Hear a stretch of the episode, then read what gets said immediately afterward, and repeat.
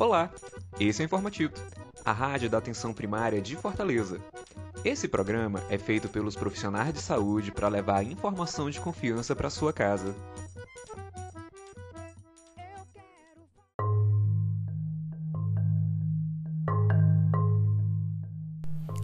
Neste mês é realizada a campanha Outubro Rosa. Com certeza você já ouviu falar, né? O movimento do Outubro Rosa surgiu nos Estados Unidos nos anos 90, onde ocorreu a primeira corrida pela cura do câncer. Desde então, o movimento ocorre anualmente para estimular a participação da população no controle e prevenção do câncer de mama e colo de útero. Durante esse mês, realizamos diversas ações com o objetivo de conscientizar as mulheres e toda a sociedade sobre a importância da prevenção e diagnóstico precoce do câncer de mama e câncer de colo de útero. Vou chamar aqui duas profissionais, a Isabela e a Patrícia, para conversar um pouco sobre a temática. Doutora Patrícia, o câncer de mama já pode ser percebido no início ou só em casos mais avançados? Como eu posso perceber quando há algo de errado? Sim, Isabela. O câncer de mama já pode ser percebido em fases mais iniciais, na maioria dos casos por meio de alguns sinais e sintomas como nódulo, que é um caroço, fixo e geralmente indolor. É uma das principais manifestações. Também pode aparecer pele da mama avermelhada, retraída ou parecida com casca de laranja.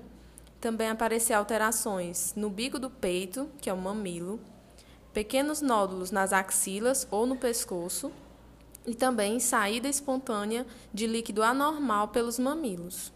Por isso, é importante que as mulheres observem suas mamas sempre que se sentirem confortáveis, seja no banho, no momento de troca de roupa, em outra situação do cotidiano, sem técnica específica, valorizando a descoberta casual de pequenas alterações mamárias.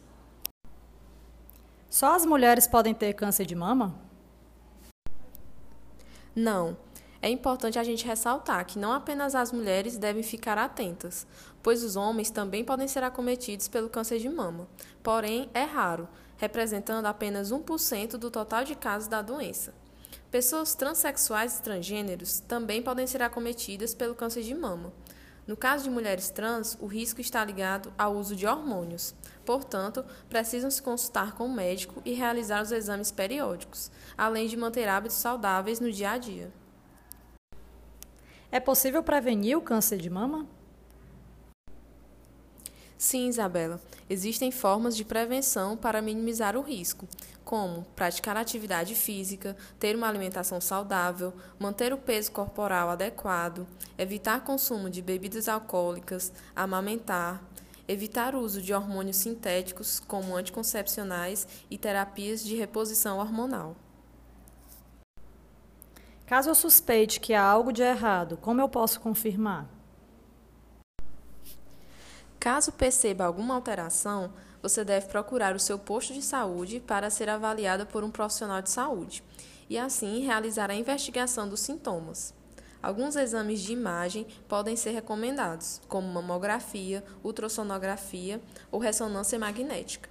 A confirmação do diagnóstico só é feita por meio da biópsia, técnica que consiste na retirada de um fragmento da área afetada para ser examinada em laboratório. Eu tenho 37 anos, já posso fazer mamografia? Bom, para essa idade não tem indicação ainda. O Ministério da Saúde recomenda que a mamografia de rastreamento, que é o exame realizado quando não há sinais nem sintomas suspeitos, seja ofertada para mulheres entre 50 e 69 anos, a cada dois anos. Mas para mulheres que possuem casos de câncer em parentes de primeiro grau ou em parentes do sexo masculino, o acompanhamento deve iniciar aos 35 anos, realizando o exame clínico das mamas e mamografia anuais. E sobre o câncer de colo de útero, o que pode causar? Esse câncer é causado pela infecção persistente de alguns tipos do papiloma vírus humano, o HPV. A infecção genital por esse vírus é muito comum e não causa doença na maioria das vezes. Entretanto, em alguns casos, ocorrem alterações que podem evoluir para o câncer. O câncer de colo de útero tem sintomas? O câncer de colo do útero é uma doença de desenvolvimento lento e pode não apresentar sintomas no início. Nos casos mais avançados, pode evoluir com sangramento vaginal intermitente, que vai e volta, ou após a relação sexual. Apresentar secreção vaginal anormal, dor durante a relação sexual e dor abdominal associada a queixas urinárias ou intestinais. Quando devo começar a me cuidar?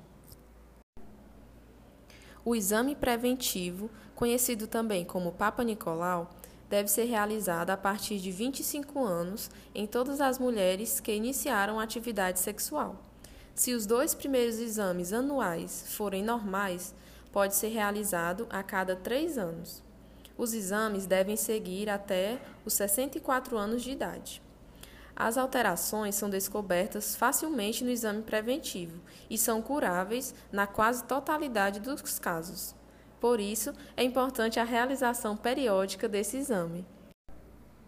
O que aumenta o risco de ter câncer de colo do útero?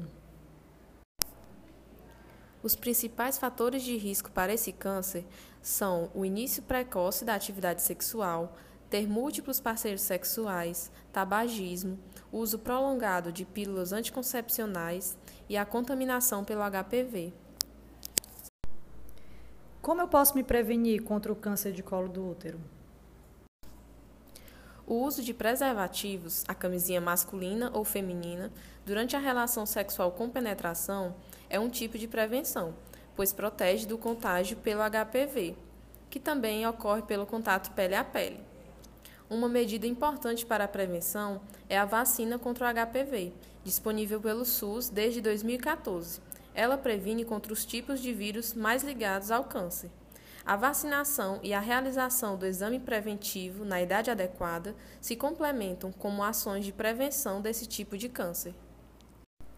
Devemos ressaltar que câncer tem tratamento e tem cura.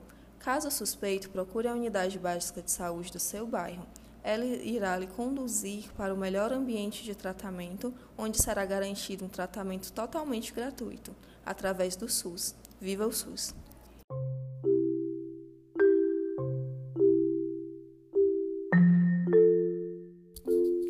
Esse podcast é realizado pela Residência em Saúde da Família e Comunidade da ESP, equipe da Estratégia de Saúde da Família e pelo Núcleo Ampliado de Saúde da Família, do posto Freitito, em Fortaleza.